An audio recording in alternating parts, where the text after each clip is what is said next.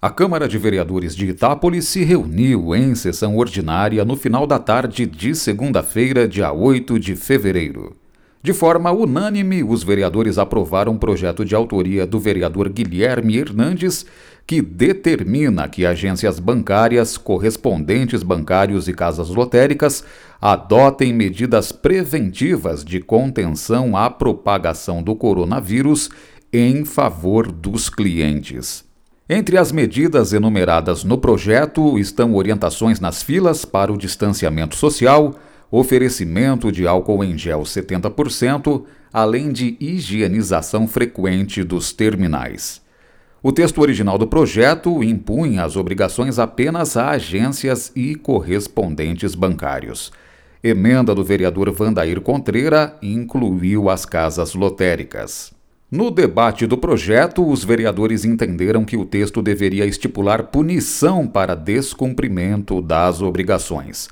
Assim, nasceu a emenda de plenário fixando multas. Para os bancos que descumprirem as medidas, vai haver advertência inicial.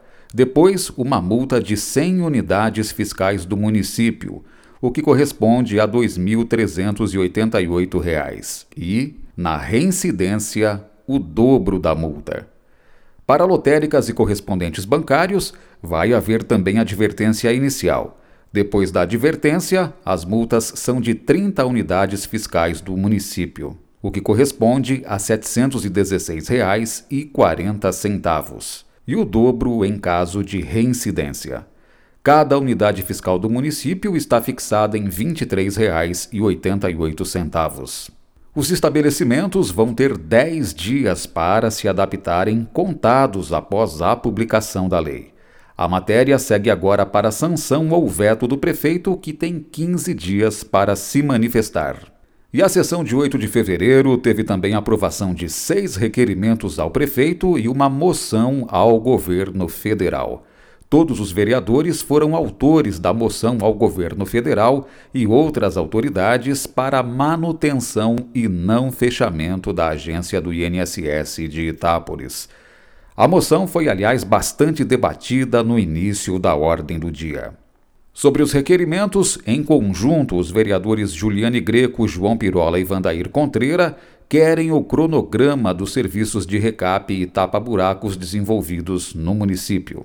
João Pirola e Guilherme Hernandes querem informações sobre os vencimentos salariais da gestora administrativa da Santa Casa e a forma de contratação da profissional. Juliane Greco pede informações sobre atendimentos no Semaia. João Pirola quer detalhamentos sobre os equipamentos, insumos e toda a estrutura oferecida pela Prefeitura à Guarda Civil Municipal. E ele também convoca o comandante da GCM, Valdecir Januário, para prestar informações ao plenário. O vereador Zequinha Cavachi pede explicações sobre as obras paralisadas no município. Este último requerimento também gerou muitos debates entre os vereadores na sessão. O prefeito tem 15 dias úteis para responder os requerimentos aprovados pela Câmara. E no expediente, nove indicações ao prefeito foram apresentadas.